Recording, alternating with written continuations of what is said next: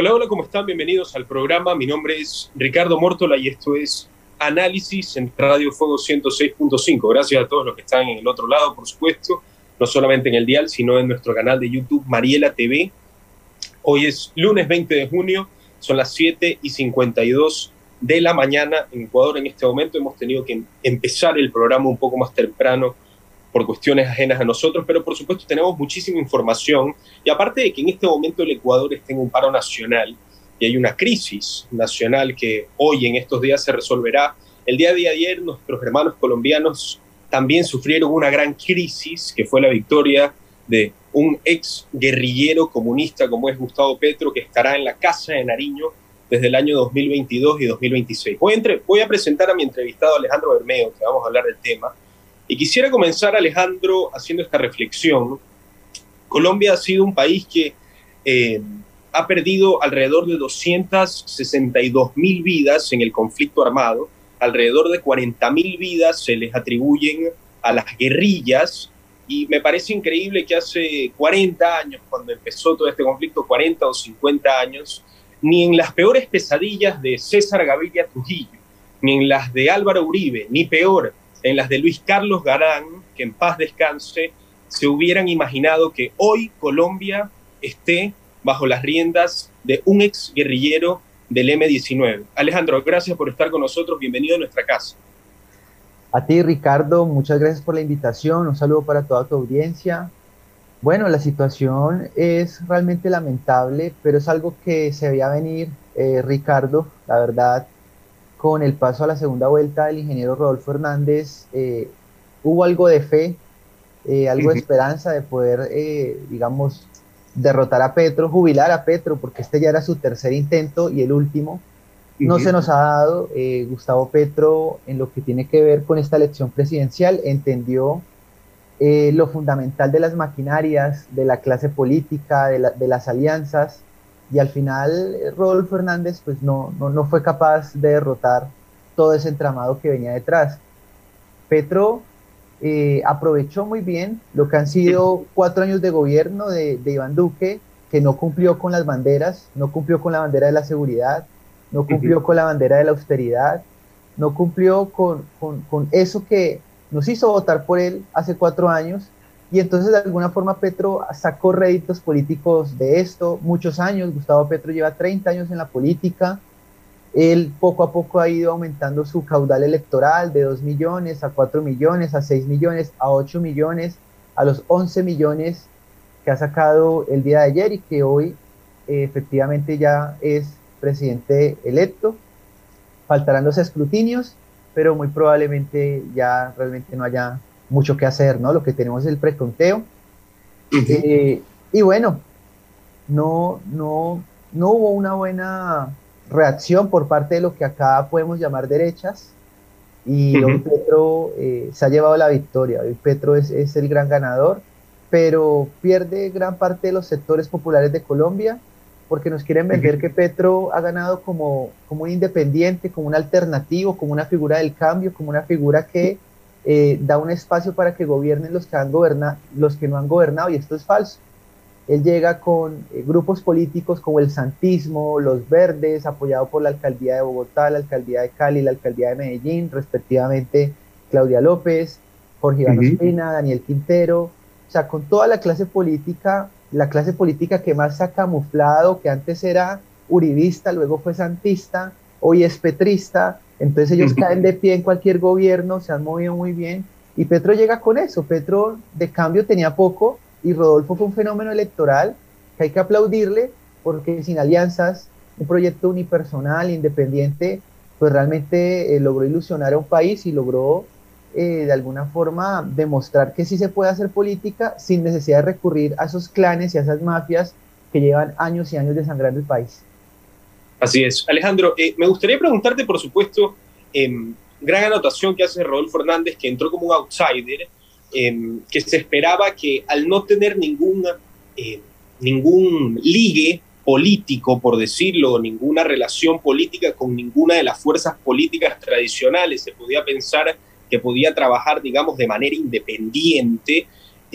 pero por supuesto lo que más llamó la atención no solamente fue su victoria en primera vuelta, sino que yo creo que tú estarás de acuerdo conmigo que Rodolfo Hernández es un candidato que metía mucho más miedo a Petro que el mismo Fico Gutiérrez, porque al ser independiente podía captar muchísimos más votos. El caso es que eh, Rodolfo eh, consigue casi 6 millones de votos en la primera vuelta, Fico consigue 5 y por supuesto es complicado hacerlo, pero siempre se hacen los números redondos y fáciles. Y seguramente la gente decía, los 5 de Fico, ninguno se va a ir a Petro, por ende todos se van a ir a Rodolfo y ahí ya tenemos como base 11 millones de votos. Y tal vez algunos de Fajardo, que Fajardo dijo que iba a votar en blanco para la segunda vuelta, pero el punto es que Rodolfo Hernández apenas llegó a los 10 millones 500 mil y Petro, que se pensaba que tenía un techo fijo, que era los 8 millones 500 mil, tal vez los 9 millones, logró movilizar casi 3 millones de votos más. Entonces, a pesar de que Petro sea lo que sea,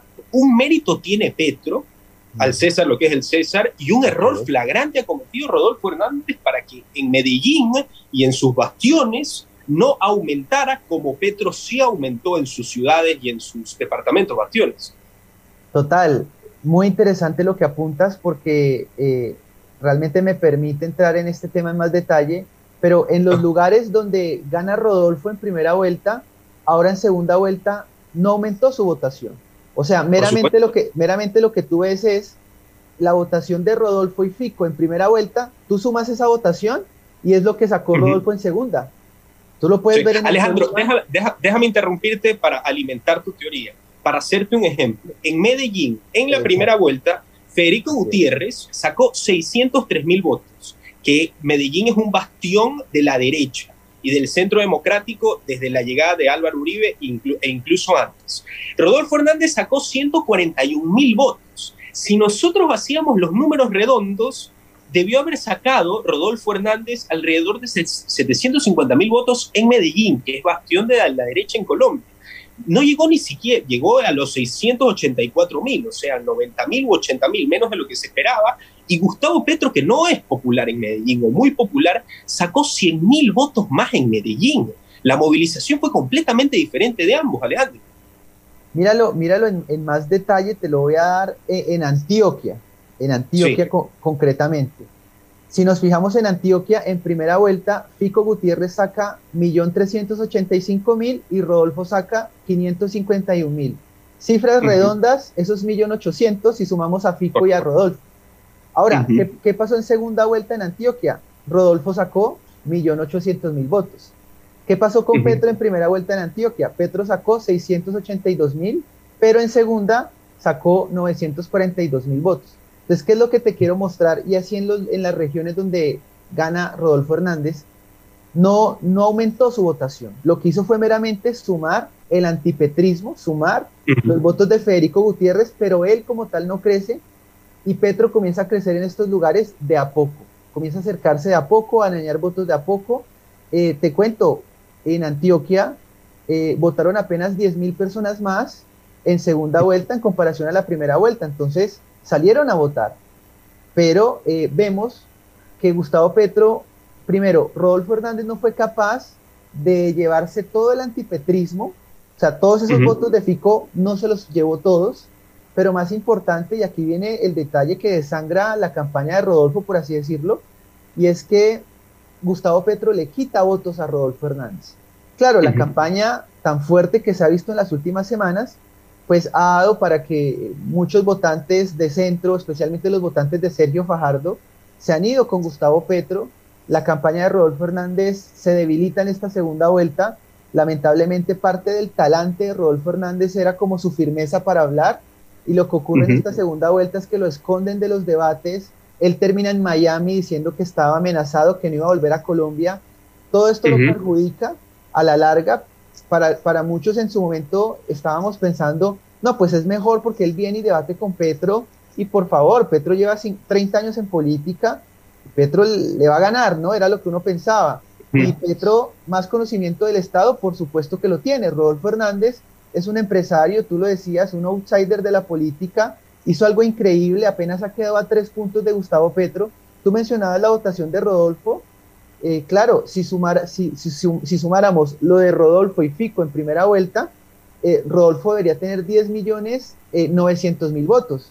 El resultado es que ha estado eh, 300 mil votos por debajo, si no me equivoco. Claro, Alejandro, y te, y te, interrumpo ahí, esos 300 mil o 400 mil votos, te pregunto, ¿se fueron con Petro o directamente la gente no salió a votar? Porque yo no puedo entender cómo la gente de Fico Gutiérrez, así sea un 1%, yo no lo puedo comprender, no tengo ninguna explicación, que se hayan pasado hasta las bandas de Gustavo Petro, Alejandro. ¿No salieron o se fueron con Petro? Es difícil decir que no salieron porque votaron más, en, más personas votaron en esta segunda vuelta, o sea, un millón doscientas mil personas más salieron a votar en esta segunda vuelta en comparación a la primera vuelta. Claro, pero la gran mayoría forma parte también de, los sectores donde Gustavo Petro es más popular, como exactamente, el Exactamente, Gustavo Petro hizo una muy buena campaña allí con los políticos de, rango más pequeño, que son los que se mueven a nivel barrial, a, nivel local, que esos son los que tienen los votos, porque que un político de gran nivel salga a estas alturas apoyando a un candidato, eso no genera nada. Pero el político pequeño, comunicado con las personas puerta a puerta en sus casas, fue capaz de llevarle votos a Gustavo Petro y eso muestra el incremento de Petro. En cuanto a lo que me dices concretamente, veo muy difícil que realmente un voto duro de Federico Gutiérrez, uribista, un voto antipetrista, haya saltado a la campaña de Gustavo Petro. No, no creo que eso haya ocurrido. Eh, tampoco lo veo desde un punto de vista del abstencionismo, porque antes terminó votando una mayor cantidad de personas claro, aumentó un poquito el voto en blanco, un poquito el voto en nulo en comparación a la primera vuelta, de todas formas no habría alcanzado, eh, pero sin duda lo que sí tengo claro es que Petro se lleva los votos de Sergio Fajardo, muy, Fajardo sacó 800 mil, como sabes, posiblemente se llevó la mayoría de esos votos. No solo eso, todo, todo, todos los políticos alrededor de Sergio Fajardo saltaron a la candidatura de Gustavo Petro, ¿no? Todos los verdes fue denunciado, pues eran sandías, ¿no? Eran verdes por fuera, pero rojos por dentro, y todos, apenas Fajardo cae, saltan y, e ingresan a la campaña de Gustavo Petro.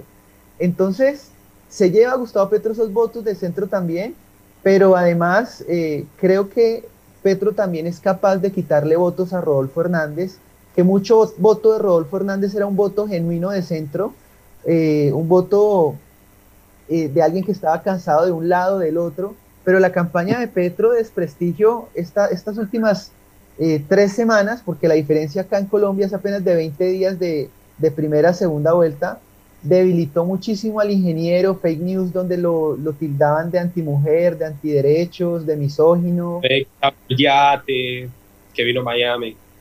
El, el, eh, eh, el, que estaba en Miami hace ya un año, dos años, celebrando con sus hijos, se inventaron una teoría de la conspiración donde esos eran unos lobistas de Pfizer organizando una fiesta, pues salió la empresa Pfizer a decir, ¿por qué me están metiendo en esto? Te cuento algo peor, es que no, no bastando con lo de Pfizer, al día siguiente salieron con otra, y es que Rodolfo Hernández tenía problemas mentales y Alzheimer y un montón de cosas, pues le tocó salir a la clínica a decir que Rodolfo Hernández no tenía nada, y entonces esta segunda vuelta fue más o menos eso, un Rodolfo Hernández que lo único que hizo fue responder a los agravios de la izquierda, pero que no, no estuvo al ataque y eso de alguna forma también lo debilitó y Rodolfo Hernández no estuvo en medios nacionales en toda la segunda vuelta.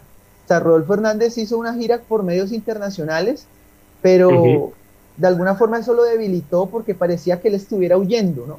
Huyendo del debate, huyendo de Petro y parte del talante que, que, que él generaba en ese público eh, bravo, anti, antipetrista, eh, era ese y también lo pierde. Por supuesto. Alejandro, eh, quiero hacerte tres preguntitas más. son las 8 de la mañana y 6 minutos. Hoy es lunes 20 de junio. Estamos con Alejandro Bermeo hablando de las elecciones presidenciales de Colombia, que ganó el día de ayer Gustavo Petro. Tres preguntitas más, Alejandro, que nos estamos quedando sin tiempo. La primera, que me parece muy interesante. Yo creo que ya estamos en una época que si las personas no se quieren dar cuenta, es porque son necias. Yo creo que estamos en una época en que los medios de comunicación tienen tintes políticos marcados. Estamos en una época, en época que la imparcialidad es muy complicada y yo estoy de acuerdo. Con, yo creo que no hay ningún problema en que un medio de comunicación tenga ciertos tintes políticos y apoya a cierto candidato. pero a mí me molesta, al menos personalmente, cuando apoyan ese candidato, pero se pintan de imparciales. Ahí es cuando yo ya tengo un problema, porque se puede llegar a engañar a la gente. Y quisiera preguntarte a base de eso, ¿cuáles fueron los papeles de los empresarios y de los medios de comunicación como Caracol en favor o en contra de uno de los dos candidatos, Alejandro?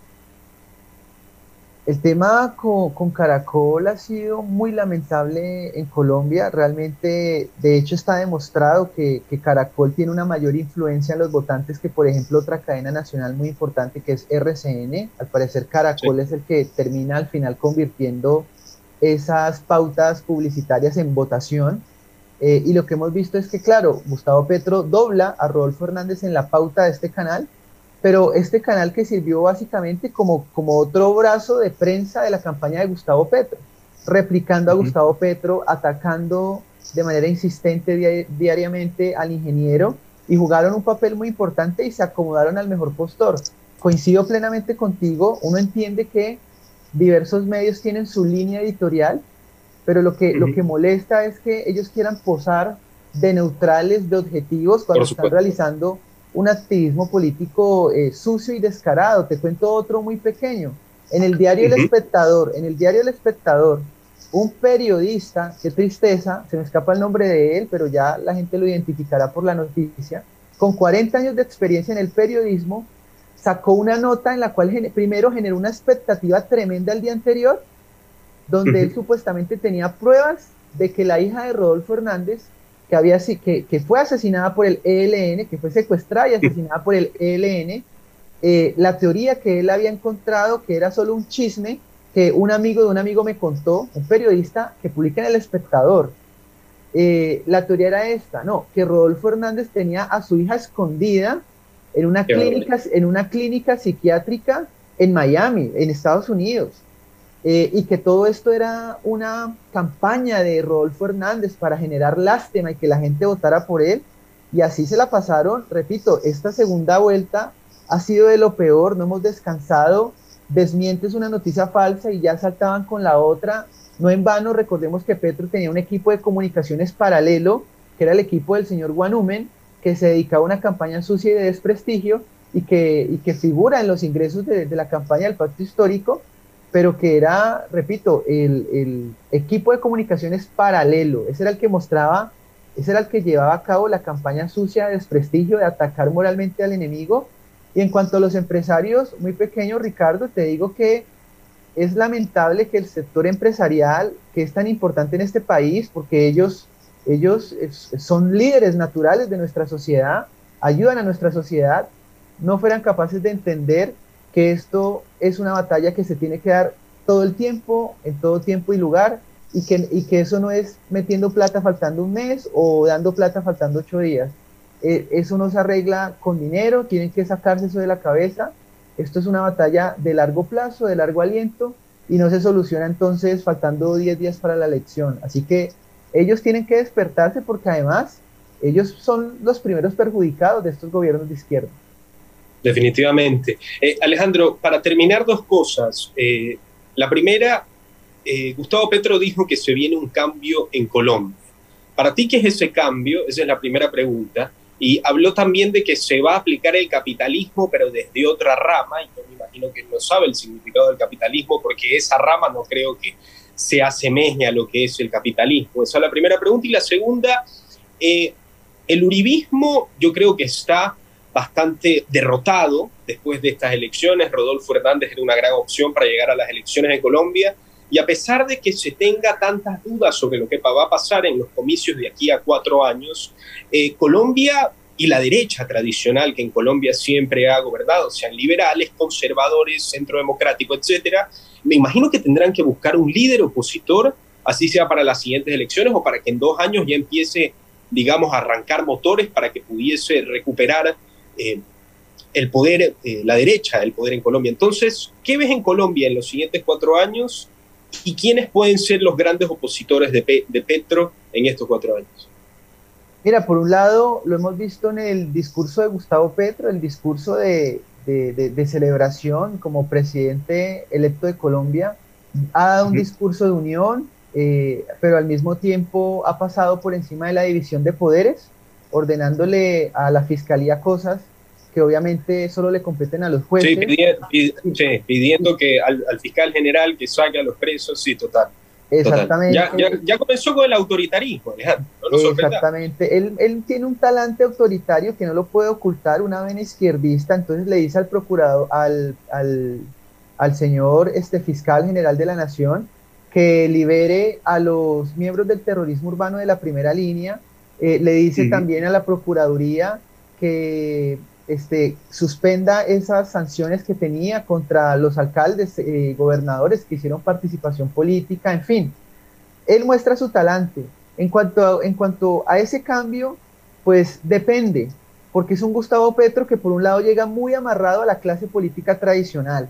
Entonces, en principio, él llega debiendo muchos favores, así que no va a cambiar nada, van a seguir robando a manos llenas en principio. Otra cuestión, el Congreso de Colombia, en este momento Petro no tiene mayorías, es una vetocracia, de alguna forma es un Congreso muy bien equilibrado y uno esperaría que si eso funcionara como debería funcionar, las grandes reformas de Petro que destruirían a este país no pasarían, pero como no funciona en el mundo ideal, pues claramente Petro presionará, prometerá recursos, eh, beneficiará a ciertos políticos, en fin, y al final quién sabe cuánto del Congreso se pueda llevar Petro y pueda adelantar esas reformas. Otro escenario, probablemente Gustavo Petro eh, vaya muy tranquilo un año, año, y medio, pero al final pueda patear la lonchera y sacar a sus políticos tradicionales y adelantar lo que él quiere adelantar, o inventarse un autogolpe, o él ya lo ha dicho, su gobierno requiere al menos 12 años, en fin. No, no, no, es difícil saber qué va a pasar, pero recordemos que esta gente ha estado diciendo durante todo este tiempo que en Colombia no hay democracia y ganan todo, pero dicen que en Colombia no hay democracia, entonces, ¿cuál será la democracia que ellos proponen, no? ¿Qué será la democracia para ellos? A lo mejor la democracia para ellos es democracia como en Venezuela, que hay elecciones, pero todas amañadas y nunca sueltan el poder y ahí ya llevan 20 años en la misma situación.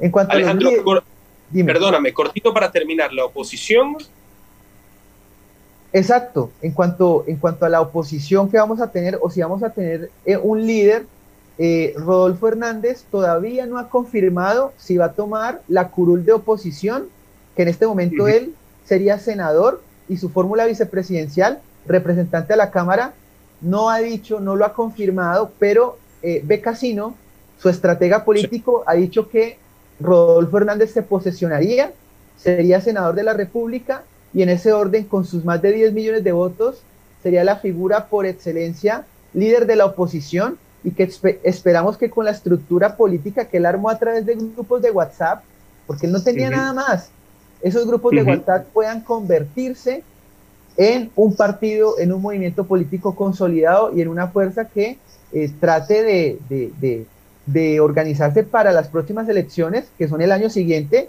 alcaldía, gobernación y obviamente eh, de aquí a cuatro años. Creo que vamos a tener varios líderes, eh, Ricardo, líderes uribistas, pero líderes no uribistas que son antipetristas, como el ingeniero, eh, y habrá que ver qué ocurre, pero el panorama no deja de ser complicado. Petro ha dicho que va a respetar a la oposición y va a, va a respetar la diversidad de opiniones, al que piensa distinto.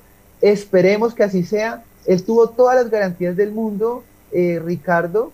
Nunca se le violaron sus derechos a él ni a nadie de sus allegados Esperemos que no haga eso con aquellos que hoy en este momento pasamos a ser resistencia u oposición. Así es. Esperemos, Alejandro, esperemos. Y te deseamos mucha suerte, por supuesto, a ti y a los 50 millones de colombianos con los cuatro años que se vienen. Alejandro, muchísimas gracias por haber estado con nosotros en Ecuador, en Radio Fuego 106.5. Esperamos tenerte muy pronto nuevamente. A ti, Ricardo, muchísimas gracias a todo el equipo de Radio Fuego y bueno, nos veremos próximamente para hablar también de cómo va la situación en el país. Gracias a todos. Así es. Gracias, Alejandro. Se ha terminado eh, esta edición especial sobre las elecciones de Colombia en Radio Fuego 106.5. Les agradecemos a todos por haber estado aquí. Nos reencontramos el viernes con deportes y el próximo lunes hablando del paro nacional ecuatoriano, si es que continúa, esperemos que no, aquí en Análisis Político en Radio Fuego 106.5. Gracias a todos, que tengan lindo inicio de semana. Chao, chao.